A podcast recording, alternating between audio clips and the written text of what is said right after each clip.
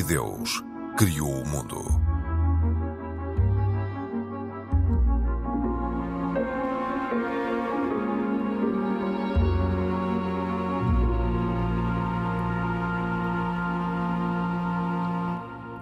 Bem-vindos. O abuso sexual por parte do clero e o seu encobrimento por parte dos bispos e superiores religiosos deixou uma marca indelével. Quem minimiza o impacto desonra os que tanto sofreram e engana a quem dizem servir. As palavras são do Papa Francisco e proferidas numa altura em que Portugal está envolto num escândalo em que a Igreja aparenta estar desunida, a falar a várias vozes e com responsáveis a admitirem erros de comunicação. Este é um dos temas do programa de hoje de E Deus Criou o Mundo, em que damos as boas-vindas a Mohamed Ibrahim, da comunidade islâmica. Eu sou Cristina Esteves e comigo estão os comentadores residentes Pedro Gil, católico, e Isaac Assor, judeu. Este é um programa da autoria de Carlos Quevedo, produção de Cristina Condinho e trabalho técnico de João Carrasco. Bem-vindos mais uma vez. Pedro Gil, vou começar por si. A Igreja Portuguesa tem sido uma desilusão no modo como está a reagir aos abusos sexuais por membros do clero, como afirmou o Presidente da República ou não? Eh, no, no, curto prazo, sim. Eu creio que no médio prazo e no longo prazo veremos que não. Eh, no curto prazo, pelas razões que são conhecidas, já foram aqui apontadas. Eh, portanto, nós assistimos a, um fenómeno que não estamos habituados, a ver vozes diferentes da Igreja, porque julgamos que a Igreja em Portugal é uma só. Na verdade, são 21 e desta vez está-se a notar mesmo que são 21 diferentes. Ficámos, sim, eh, por assim dizer, desiludidos todos, porque estávamos à espera que depois de tanto tempo de trabalho da Comissão Independente, e que mais ou menos se intuía o que é que pudesse sair do relatório, eh, não houve, e até o momento não houve ainda uma reação eh, conjunta, convincente, e portanto isso está-nos a deixar um pouco preocupados. E estas forma, palavras do Papa? Elas são muito claras e o Papa tem sido sempre muito claro, mas também tem sido muito evidente que a aprendizagem da Igreja para fazer muito bem a gestão desta matéria e a preocupação pelas vítimas é uma aprendizagem muito lenta. Preocupação pelas vítimas? Sim, preocupação pelas vítimas. Eu pergunto isto porque as vítimas, eh, pelo menos foi uma das críticas, entre as muitas eh, que assistimos, eh, foi principalmente que as vítimas foram relegadas para um plano muito secundário. É, no discurso verbalizado, efetivamente assim aconteceu. Nós vimos na, na primeira reação, já conjunta na, na conferência de imprensa, posterior à publicação dos relatórios, portanto, 20 dias depois, vimos, ouvimos dizer é que tinham poucos dados, não iam conseguir investigar, e ouvimos dizer que a indemnização haveria que ver. E, isto, e, nada disto ainda é a preocupação pelas vítimas. Sendo Pedro, que... Pedro, desculpa. Eh, tu falaste agora numa palavra, imunização. Eu, eu depois gostava de voltar um bocadinho atrás, mas esta palavra imunização é uma palavra que só surge da parte, ou seja, da Igreja Católica. Eu não ouvi, até hoje, nenhum abusado, nenhuma das vítimas, falar em imunizações. Ainda se falou. Eh, depois, ao, ao ler-se e ouvir-se membros da, da Comissão Independente, uh, parece que houve alguns dos mas alegados não, mas, abusados. Mas, oh, Cristina, que, não, não, não sim, há, mas não houve uma quantificação, não, há, nada. Não há, sim, mas não, há, foi, não era o mais importante. Não, exatamente. Eu, eu parece-me que. Uh, Está-se a dar um passo, por exemplo, na questão das imunizações, um passo. Uh, a Igreja Católica está a dar um passo se calhar por acaso, muito diferente do passo, por exemplo, que foi dado em França. Exemplo, em França foram alocadas 300 milhões de euros, alocados 300 milhões de euros para eventuais, pela Igreja Católica, para eventuais indenizações. Aqui em Portugal fala-se nas indenizações como se fosse algo que fosse do mais importante, quando não é o mais importante. E quando falaste da questão do, do, Papa Francisco, se, recordares, se nos recordarmos todos, em 2019 o Papa Francisco convocou uma reunião extraordinária de todas as conferências episcopais, os presidentes, os presidentes das conferências episcopais, para a grande batalha que ele teve nestes, destes 10 anos de pontificado, que foi a luta contra os abusos sexuais da Igreja. E segundo aquilo que se ouve, ou que se ouviu, foram dadas diretrizes uniformes, muito uniformes, para a Igreja Católica combater estes, estes, estes, uh, estes crimes, que são crimes, estamos a falar de crimes. E o que me estranha no meio disto tudo é que aqui em Portugal, e falaste há pouco, são 21 dioceses e 21 ideias, é que cada dia que passa, e já passaram muitos dias desde o aparecimento, desde a, a, a divulgação deste relatório, Sim. cada diocese, cada bispo toma uma decisão. Então, mas onde é que está a uniformidade deste, desta, desta. E ao seu tempo. E isso a mim, eu sou sincero, isso a mim, a mim e se calhar a toda a população, é o que está neste momento a confundir. Ibrahim, deixe-me ouvir também o Ibrahim. Em relação a esta matéria, também uh, confunde a comunidade islâmica esta maneira de estar e de ser uh, da Igreja Católica? Sim, realmente é um, é um caso curioso. já agora, muito obrigado e, e, boa tarde a todos. Eu acho que é um caso curioso e, e obviamente, que a, a comunidade islâmica também vê isso com alguma condenação, mas claro que a própria Igreja Católica também vê isso com maus olhos. Só que aquilo que eh, faz de facto confusão é, é este, este, misto de reações, e aí faço minhas as palavras aqui do, do Isaac, que eh, não há aqui uma voz uníssona e, hum. e principalmente, se calhar, vê-se alguma passividade da parte do Papa.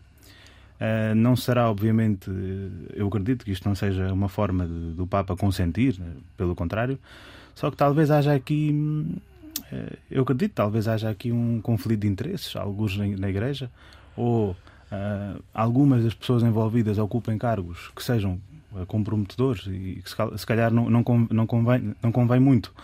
Um, ter reações muito abruptas e por isso é que há aqui uma suavidade que está a ser. Eu vou-lhe citar uma, uma, uma, frase de Daniel Sampaio, que fez parte da Comissão Independente, que disse ao Expresso: Os senhores bispos sabem que nós sabemos que eles sabem muita coisa. Portanto, o encobrimento. Está a falar disso? Dessa tal uh, Talvez, sim, é, essa citação pronto, que, que, a Cristina agora falou, de facto uh, ouvia e, e, e, sim, esse, esse encobrimento é algo que faz confusão a toda a gente, de facto. Mas eu, aqui, aqui o que mais um, ehm, o que mais vem à, ao de cima é que a Igreja, obviamente, como todos os credos que existem, uh, é um exemplo da, da, mais alta moralidade, dos bons costumes. Uh, e quando estas coisas acontecem no meio desta instituição, há aqui uma pequena contradição que acontece. Um, eu acho que é isso que, que, faz confusão aos fiéis. Eu vou à igreja, sigo uh, e faço meus os bons costumes da igreja, mas um, aqueles que são os meus ideais, os padres, aqueles que representam Deus, uh, para mim, estão uh, envolvidos neste tipo de escândalos. E acho que esta contradição é que faz mais confusão às pessoas. E Pedro, um, o Ibrahim falou numa uma certa passividade do Papa Francisco. E o Papa Francisco disse recentemente que será publicado em breve um relatório sobre a adaptação das políticas e práticas adequadas a toda a Igreja. Significa isto que hum, estávamos a ouvir aqui várias vozes e ele quer exatamente criar aqui uh, uma harmonia e para quase que uh, instruções diretas para toda a Igreja. Eu não conheço esse, esse, esse, esse o anúncio desse documento. Portanto, não que ainda não que foi lançado?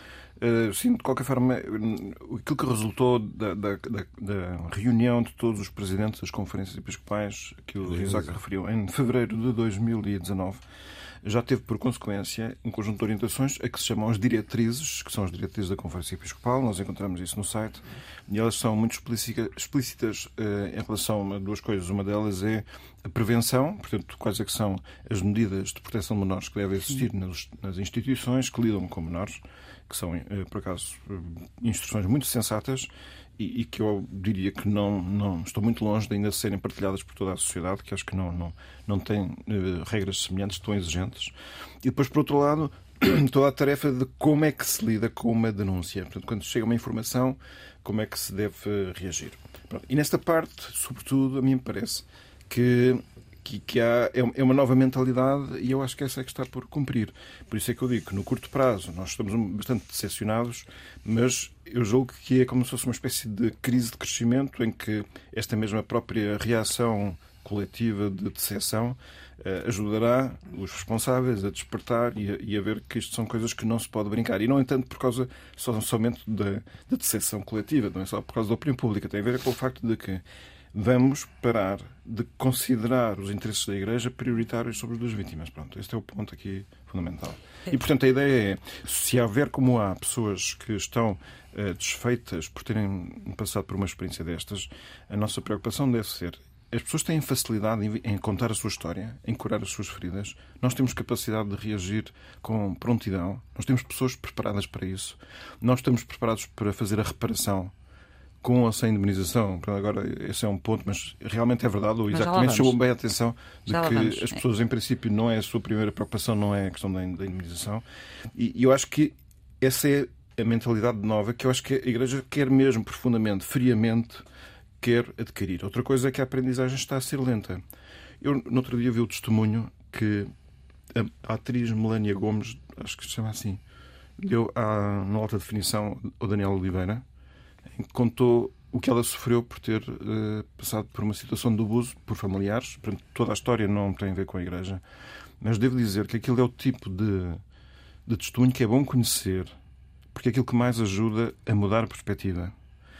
E também é sabido que as pessoas que na Igreja melhor lidaram com o tema dos abusos foram aquelas pessoas que já ouviram com calma uma vítima a contar a sua história. E por isso é que, na antevisão dessa outra reunião que o Isaac referiu, de hum. fevereiro de 2019, o Papa pediu que os presidentes das conferências episcopais do mundo inteiro fossem a Roma, mas que não fossem sem antes terem ouvido vítimas porque senão não iam entender o que é que estão a falar. E essa eu acho que é a boa notícia que há, que não se está a ver no curto prazo, porque eu acho que será uma, uma, acho que há uma mudança real na Igreja. E há a possibilidade, é inclusive, e há a possibilidade, inclusive, do, do Papa Francisco, quando vier a Portugal, na Jornada Mundial da Juventude, vir eventualmente ouvir algumas dessas vítimas. Eu desejo imenso que isso aconteça mas vem numa altura muito conturbada da Igreja Portuguesa. Mas é? nós estamos a precisar de um qualquer chão novo por onde recomeçar. Um ano. É, é, porque a situação está, neste momento, os níveis de confiança na Igreja diminuíram muito. São muito baixos, claro. E, pronto, e isto acaba por, por contagiar um sinal... ou não outros credos, estes níveis de confiança. Ibrahim. É, eu começava aqui por uma questão que é hum, Uh, obviamente que o Islão está no centro do debate, desde o 11 de setembro tem, tem estado, mas só, só antes de, de, falar um bocadinho sobre isso, eu gostava de perguntar ao Pedro o que é que acha, o que é que está a impedir a Igreja de abertamente condenar uh, e não haver esta tentativa de encobrimento? Eu, eu, eu, eu, porque eu acho que eu, eu também. Digo porquê? Porque nós estamos habituados, nós somos aqui o. Pronto, o elo mais fraco uh, nos últimos anos e sempre que acontece algo, os clérigos muçulmanos e os grandes políticos de, de alguns países muçulmanos são os primeiros a levantarem-se e a defenderem, a dizer não, isto não tem nada a ver connosco, de dissociar-se. Dissociar alguns, alguns, sim, alguns. nem todos, nem todos. Mas, mas há esta tentativa de dissociar logo. Não, religião é uma coisa, as práticas dos muçulmanos é outra coisa. Pronto. Certo. É assim, eu, na eu sei que é um assunto delicado, atenção. Não, não há problema. Não, na questão dos abusos não não têm faltado palavras de condenação por parte da Igreja. Eu acho que o problema neste momento nem é a falta de boas palavras. Nós estamos um bocadinho a sentir o déficit de algumas ações um pouco mais visíveis uhum. Eh, relacionadas com as palavras. Portanto, não, eu acho que, que tem havido. Que, oh, Pedro, desculpa te interromper, não vamos esquecer. Eh, eu acho que tem havido muito pouco cuidado em intervenções de alguns bispos em Portugal. Mas muito cuidado, muito pouco cuidado mesmo. Porque repara, quando se começa a falar de um crime como é este, e, e se envolve também uma questão, chamemos doutrinal, que é o do perdão. Do perdão.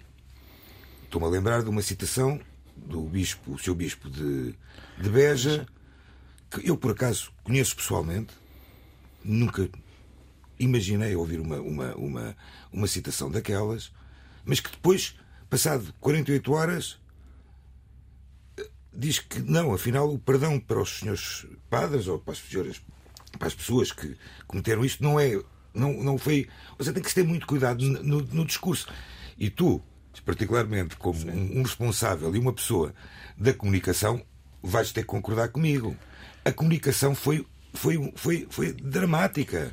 Isto. É, Aquela primeira, a primeira conferência de imprensa do Bispo Dom José Ornelas é uma coisa Uh, Exato, eu, eu Porque ele próprio admitiu que podia, faltaram ali palavras. Não, eu... eu, mas depois voltam, admitem o erro. Vamos lá ver, admitiram o erro. A questão é como é que uma igreja, como a Igreja Católica, que nós sabemos que comunica, da, da forma como comunica, deixa de saber comunicar nesta fase, perante casos como estes. Deixa pontas Bem, eu hum, Bem, não, sei que... estás na espada contra a parede. Também. não, não, não estou, não estou. Uh, não estou, portanto, eu dedico-me à comunicação da Igreja há muito tempo e, e, a luta por uma comunicação da Igreja melhor é aquilo que ocupa a maior parte das horas dos meus dias. Pois, eu sei. Pronto. E, e o, o Claro, qualquer um agora podia dizer belo trabalho que estás a fazer.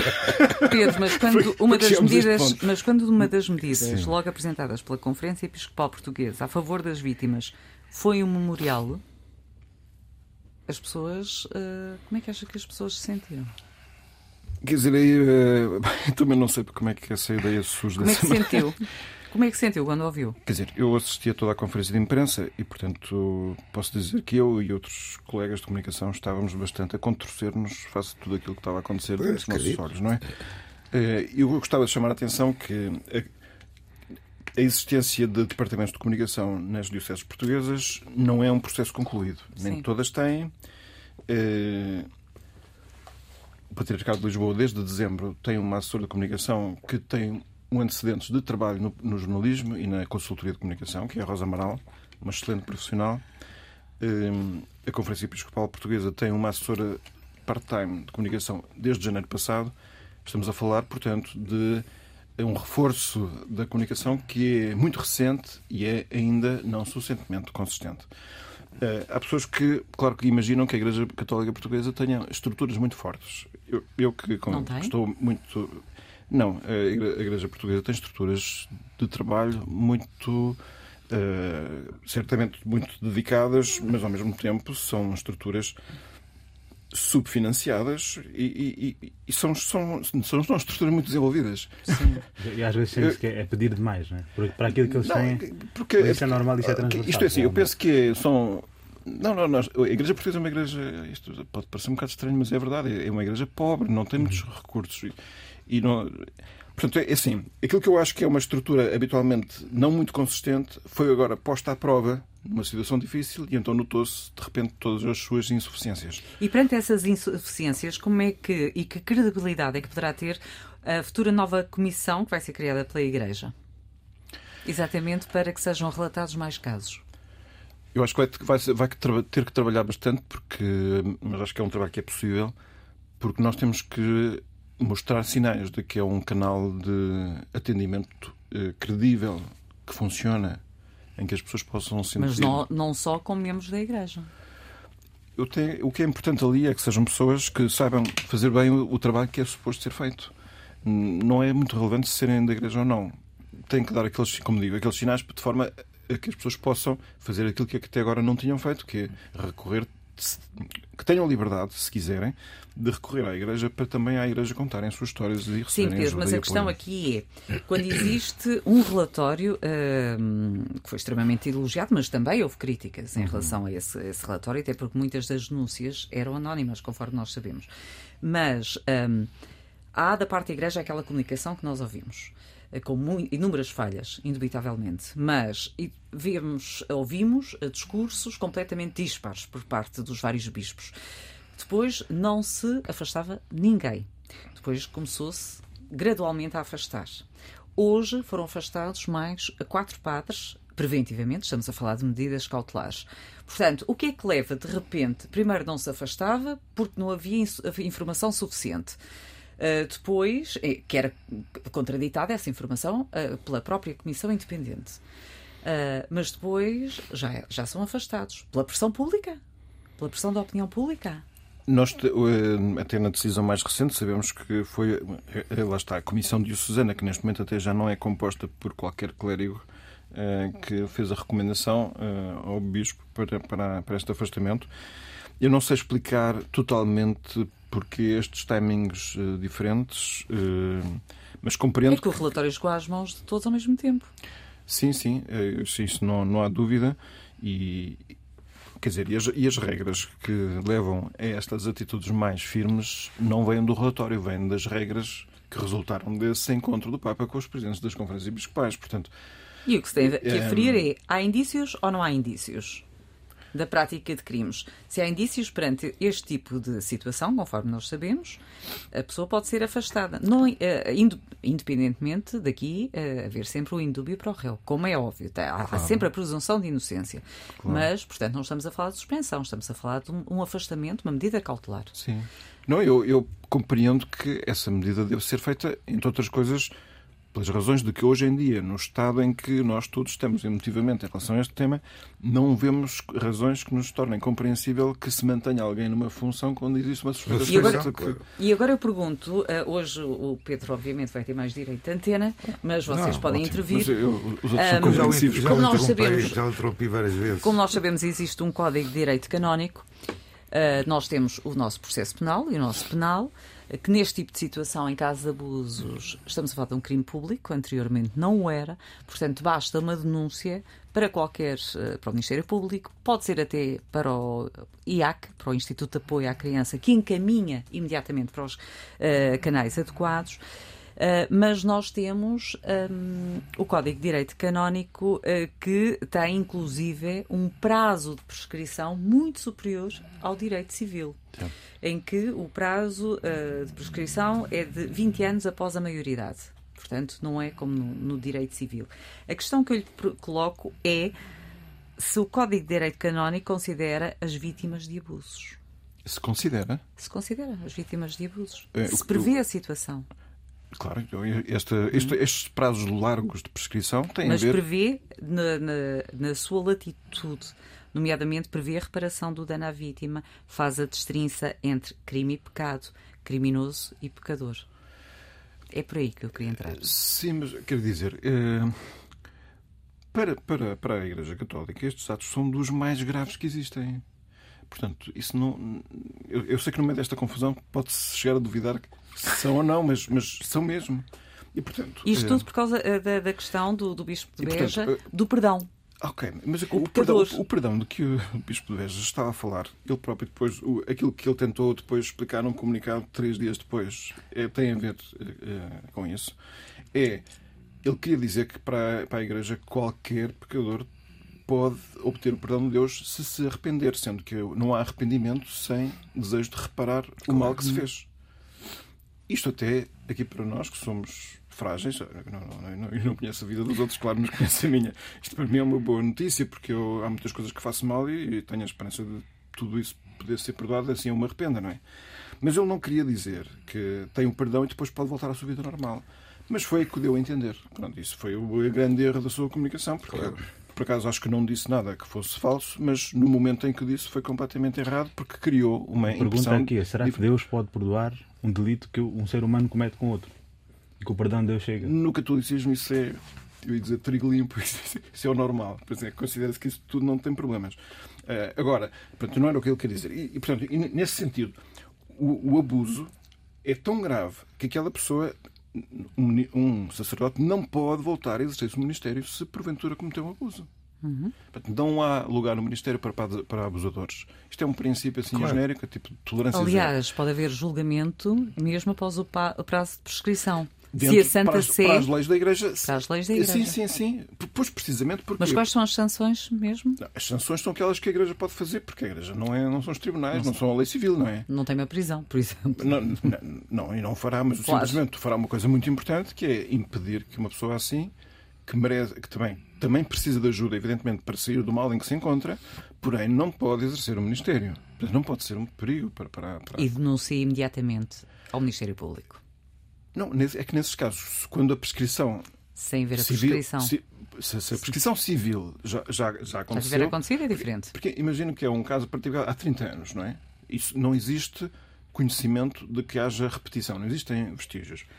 Ainda assim, pode ser conveniente informar o Ministério Público, que tem mais meios de investigação e pode haver ramificações daquele comportamento. Pode e ter mais havido uma prática continuada. Pois, exatamente. Portanto, tem que ter essa cautela. Mas já haverá muitos casos em que não, que são coisas mesmo muito recuadas. Mas aquela pessoa pode, como se julga habitualmente, que quem pratica este facto uma vez torna-se sempre muitas das críticas que ouvimos foram exatamente a incidir nas eventuais sanções. Eh, claro que, é, que a mais grave seria a tal expulsão e deixar de exercer, mas falou-se em, em penas espirituais, em retiros. Não, o, que, o que se falou é, é propor à pessoa um, um caminho pelo qual a pessoa é- entra num processo que o leve a afastar-se desse comportamento o mais possível. É, por um lado, não ser um perigo para ninguém e, portanto, ser afastado do Ministério, e, por outro lado, a própria pessoa deve fazer um percurso de recuperação interior, porque o estado de composição interior está bastante adiantado. E nó- nós aqui, é, ver assim, tem, tem pelo menos na religião católica, é- a ideia é, é procurar que todos se convertam, não é? Portanto, que, que as pessoas abandonem o seu mau proceder. Estes são os casos extremos, mas qualquer comportamento que não seja o, o correto, não é? A pessoa deve procurar. Hum. Eu queria falar, si queria- própria, não é? só para. hum, porque esta é obviamente uma, uma temática a que voltaremos. Queria falar da questão das indenizações e aí queria ouvir a opinião de todos. Hum, Dom Manuel Clemente considerou que o pagamento de indenizações poderia ser um insulto para as vítimas. Uh, inclusive uh, foi referido que não se conseguiria uh, estabelecer um preço para a dor. E eu pergunto-lhe uh, se realmente se os tribunais civis conseguem estabelecer um valor para tentar reparar um dano infligido a alguém, se a Igreja Católica não o consegue.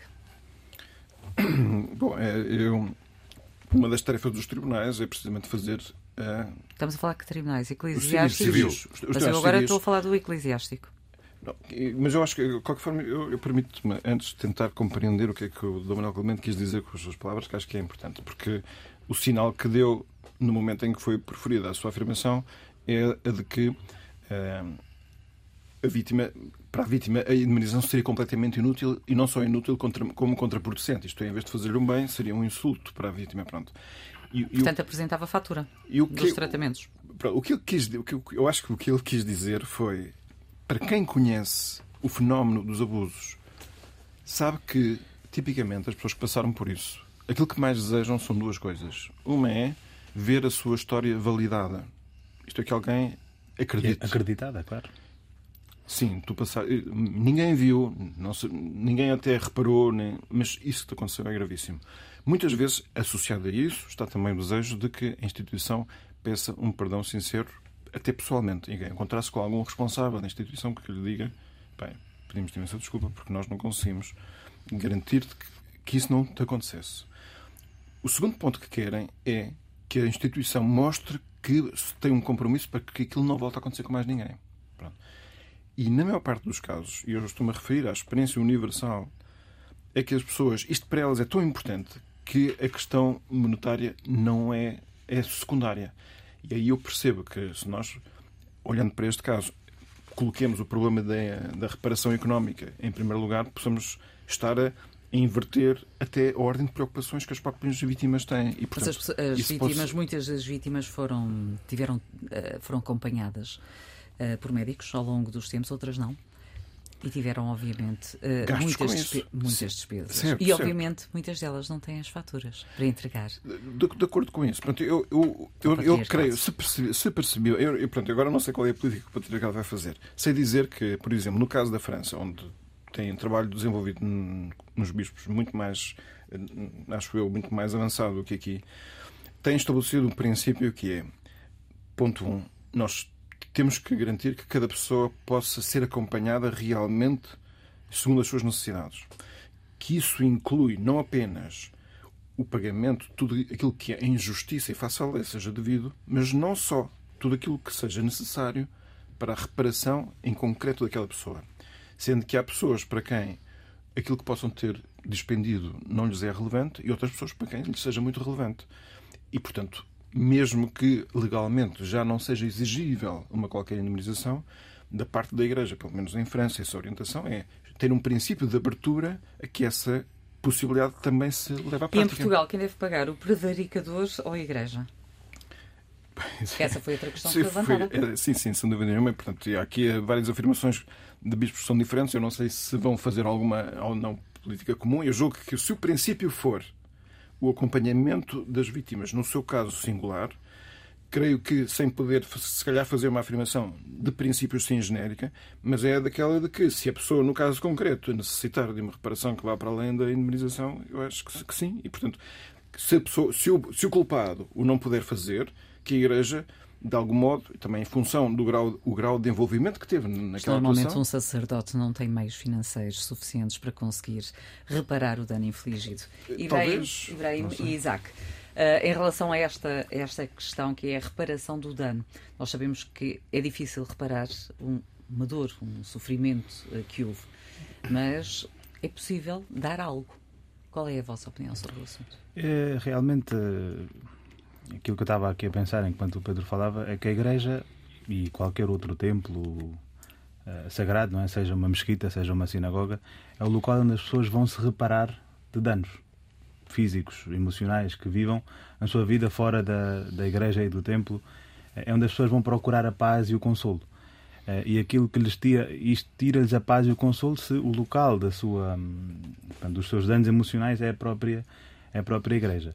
E, e, claro, como estávamos aqui eh, a ver, claro, não há preço que pague essa, essa, esses danos emocionais, esses danos físicos, porque isto são coisas que ficam com a pessoa para a vida inteira. Portanto, eu acho que aquilo que as pessoas mais precisam é, é que alguém seja chamado a, tanto a, ao julgamento, porque muitas vezes nós vemos, quer dizer, aquilo que dá consolo às pessoas é que o meu uh, prevaricador foi chamado à, à sentença. Houve uma espécie de uma vingança que aconteceu. Há uma justiça, aliás. Há aqui uma, uh, o acontecimento da justiça e é isso que traz paz às pessoas mentalmente. E mesmo assim não será total, porque eu acho que não há reparação possível, por muito que uma pessoa uh, receba um valor astronómico de, financeiro de compensação poderá ajudar, sim, poderá uh, ajudar talvez a, a, pagar algo, mas eu acho que não chega. Um, ehm, o consolo só, só acontece com a justiça, acho eu, e mesmo assim é parcial. E, Isaac, Dom José Ornelas uh, disse que a dimensão deste fenómeno exige, obviamente, uma, uma resposta firme da, da Igreja e disse também que uh, vão avançar com a revisão de todos os sistemas de formação, nomeadamente nos seminários. Este poderá ser algo embrionário, mas que poderá dar frutos? Poderá ser, eh, partindo do princípio de que realmente será feito em todos os seminários. Eh, porque se não for feito em todos os seminários, então portanto, não, terá, não é terá, inútil. não terá nenhum impacto. Agora, se puder, Cristina, Sim. só para voltar aqui um bocadinho àquilo que o Ibrahim falou, e que eu concordo na maioria, do que ele falou, ou na, totalidade, mas ainda acrescento uma, uma, uma frase que é a seguinte: obviamente que não, que não é nenhuma compensação financeira que vai dar a tranquilidade uh, e o facto e a pessoa fazer-se desculpar, por assim dizer, que a Igreja Católica pagou A, B, X, 1, 2, 3 milhões. Há uma palavra que eu acho que qualquer instituição eh, religiosa, seja ela uma sinagoga, seja ela uma mesquita, seja ela uma igreja católica, seja qual for, o que estas pessoas precisam é daquilo que todas as religiões também apregoam, que é amor. Amor, carinho. E as pessoas sentirem-se realmente eh, acompanhadas e protegidas. e protegidas. E se não o sentirem, se não o sentirem, então nós temos então aqui um problema gravíssimo, que é um problema geral das religiões, que é o abandono das pessoas da, da fé, não acreditarem em nada. O que é que eu vou a uma igreja? Para que é que eu vou a uma sinagoga? Para que é que eu vou a uma mesquita? Se aquelas pessoas que estão lá, algumas delas, não são todas, são criminosos, são abusadores, são seja, fazem um trabalho de afastamento da religião seja, ao invés de aproximá-la Exatamente. Mais. Ou seja, o que, o, o, que, o que as igrejas, o que as religiões precisam é realmente que se ponha em prática Sim. aquela palavra que todos apregoam: o amor. O amor, o respeito, uh, uh, uh, o carinho. Qualquer religião tem como sem, base. Sem dúvidas, cada uma das suas religiões terão a sua via, o seu meio, mas, mas estas palavras são, são idênticas para todas. Eu gostava de, também de, de, tocar aqui outro ponto que é. Eu não sei se às vezes podemos esquecer que todo no universo de padres que existem em Portugal, não é? Uh, aqueles que, ao longo dos 72 anos, que é o, o âmbito temporal de, de, estudo da Comissão Independente, que possam ter abusado, uh, ocupam uma percentagem que. Pequena. 2 a 4% uh, dos padres, não é? Que, é, que é, é muito. É pequena, é, muito. é pequena, mas é, é muito. Pequena, é pequena, mas, mas é, muito. muito. O que também significa. Bastava um caso. Claro, sem dúvida. Nenhuma. Nesta gravidade. Mas também é bom também, ao, mesmo tempo, olhar a coisa de outra maneira, que é. Portanto, há no, no mínimo 94, 96% dos padres sobre, de quem não consta nada disto. E há uma percentagem razoável, agora depende da experiência de cada um de nós, não é? E uma percentagem alargada que não soube lidar com isto. Não, os padres não. Os padres não têm. Eles não são eles que lidam com isto. Falar destes 90 e tal por cento. Não, os bispos, os responsáveis, talvez, isso sim, não é? Mas a maior parte dos, dos padres que as pessoas encontram nas paróquias não, não, não lidam com este tema. Não são eles que têm que resolver. Nas é? paróquias é? têm sido feitos apelos para que as pessoas denunciem casos destes? Eu não sei se têm sido feitos. Há uma. A Comissão Independente tendo registado que, em alguns casos, sim, mas basicamente deu a entender que, que, talvez não. Eu diria que agora é uma daquelas coisas que eu acho que era importante, uh, a partir de agora, fazer. Uh, como digo, claramente, uh, eu acho que até há dioceses que o vão fazer em breve.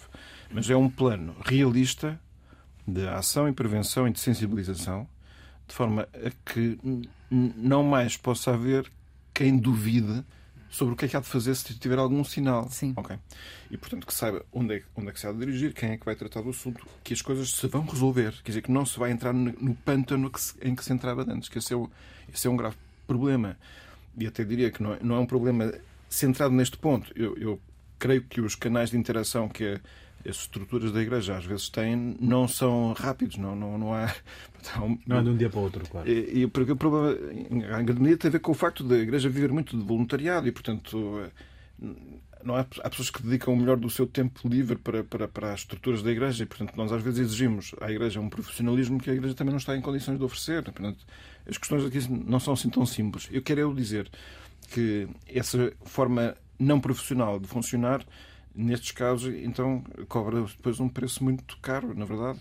Isto são tudo coisas que são difíceis, mas eu acho que agora a sensibilização é cada vez mais forte de que é preciso mudar, não é? é e, e para terminarmos, porque estamos na, na, reta final e antes das recomendações, este caso acaba por ser um, um exemplo para as outras comunidades religiosas de como agir ou como não agir, Ibrahim? Assim, há sempre relações que podemos tirar, obviamente. Uh, tirar o bom do, da situação e, obviamente, evitar que, que caiamos nos mesmos erros que acontecem, porque realmente eh, isto é um, um palco onde todos estamos a aprender uns com os outros. Um, Já tiveram casos? Não percebi. Souberam de casos? Na vossa comunidade? Uh, não, felizmente em Portugal uh, este tipo de situações hum, são praticamente inexistentes e sempre que, que haja um, sim, que se saiba, obviamente. E sempre que nós tenhamos uh, o mínimo de conhecimento dessa situação, é, o caso é imediatamente entregue às autoridades, isto porque, de acordo com a, hum, com, com as leis islâmicas, a lei e, a, e, o Código Penal Islâmico não se pode sobrepor à lei do Estado. Portanto, o Estado português isso é exatamente prevalece. igual a, a, E a Igreja Católica também.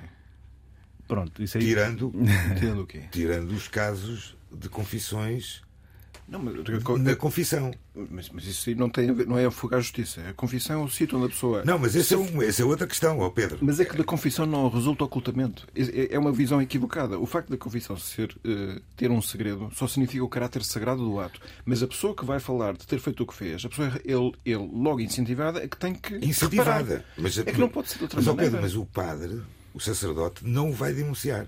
Porque não pode, porque não, não, pode, pode, não pode. É um ato demasiado sagrado. Não, não se pode. Isso é não pode, não, não, mas não pode. É que não pode, por, pela lei, pela lei. Mas eu quero dizer que é, é, falso pensar é que existem situações em que as pessoas vão lá confessar, confessar uma coisa que depois não querem reparar. Certo. Pronto. Não, eu, vamos ver, eu, eu, sim, sim, eu, eu, estou a fazer uma análise certo, certo, certo, nua e crua. A, a pergunta é: será que o facto de Portugal ter esta relação complicada com o cristianismo e com, com o catolicismo em geral e que nos últimos anos, e, e pelo menos desde o 25 de Abril, Portugal é supostamente um Estado laico, mas depois há aquelas questões que nós colocamos que será que Portugal é mesmo laico ou não, por causa da relação próxima que tem com a Igreja? Será que isto afeta isso, ou não? Isso, o Código é Penal? Pronto, é será, que isto afeta, será que isto afeta. No Código Penal acho que não. No, no Código Penal acho que não, tanto mais que. Não. Não. Uh, acho que não, tenho certeza que não. Não.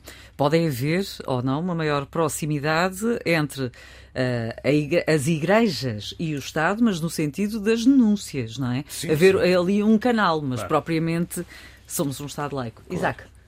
Não, eu, eu corroboro as palavras que o, que o- que o Ibrahim falou ali e menciono e, eh, e ressalto também que, exatamente no judaísmo, a lei eh, do país onde estamos, do Estado, superpõe-se a qualquer eh, outra lei religiosa. Eh, o que há a aprender sobre isto? eh, o que há a aprender é que realmente em qualquer local onde possam estar crianças, pessoas que estão que são indefesas, há que ter cuidados. E eu penso que a Comissão. Eh, Independente? não, não, a- a- A futura comissão? não, a Comissão que. que que eh, Foi criada agora. regu- que regulamentou a presença de. Falaste há pouco disso, Pedro. Que regulamentou Ainda não estou a ver qual é a é o presença de, de- pa- para querer minorizar, minimizar esses tipos de casos, criou uma série de regras. Sim. Pronto, Uhum. essas Essas regras, essa- essas regras, ou Será seja, de todo o interesse que as outras comunidades religiosas até conheçam, porque se eu, eu gostava muito de conhecer essas regras, porque acho que é fundamental, porque até, podia, até se podia fazer uma coisa muito interessante, já que há uma comissão de liberdade religiosa, que se fizesse uma comissão que eh, criasse um regulamento eh, Que fosse uma uníssono recomendação para todas as para confissões todas as, para religiosas. todas as confissões Isso é uma religiosas. grande ideia. Pronto, lanço esta ideia ao, ao Dr. Vera aqui Jardim. neste programa. Se, Eh, se calhar daqui a uns tempos podemos celebrar o aniversário da- do nascimento da ideia. Não, acho que, não, eu acho que, eu acho que era, era fundamental. Vamos, eh, vamos às recomendações. Fica essa recomendação ou queres eh, fazer outra, Isaac? Bem, eu vou fazer mais uma recomendação. Então vamos mas a mais esta- uma, rapidamente. Mas esta é rápida, é um livro, é um livro que eu recomendo, apesar de não ser fácil encontrar. Um livro chama-se Filho do Hamas. É um livro, edição brasileira, e que tem uma história interessantíssima, a história real de um filho do Hamas. Para quem não saiba, o Hamas é uma organização terrorista e que eh, governa, por assim dizer, parte da autoridade palestiniana, que se tornou espião de Israel e que se converteu ao cristianismo e que ajudou a combater, ou seja, ao lado de Israel, Sim. contra, contra o Hamas. Isto é uma história verídica e, e é um relato impressionante deste caminho inesperado que Mossab, como se chamava este senhor, quando resolve-se questionar o sentido de um conflito que só traz sofrimento para os inocentes, sejam eles palestinianos ou israelitas.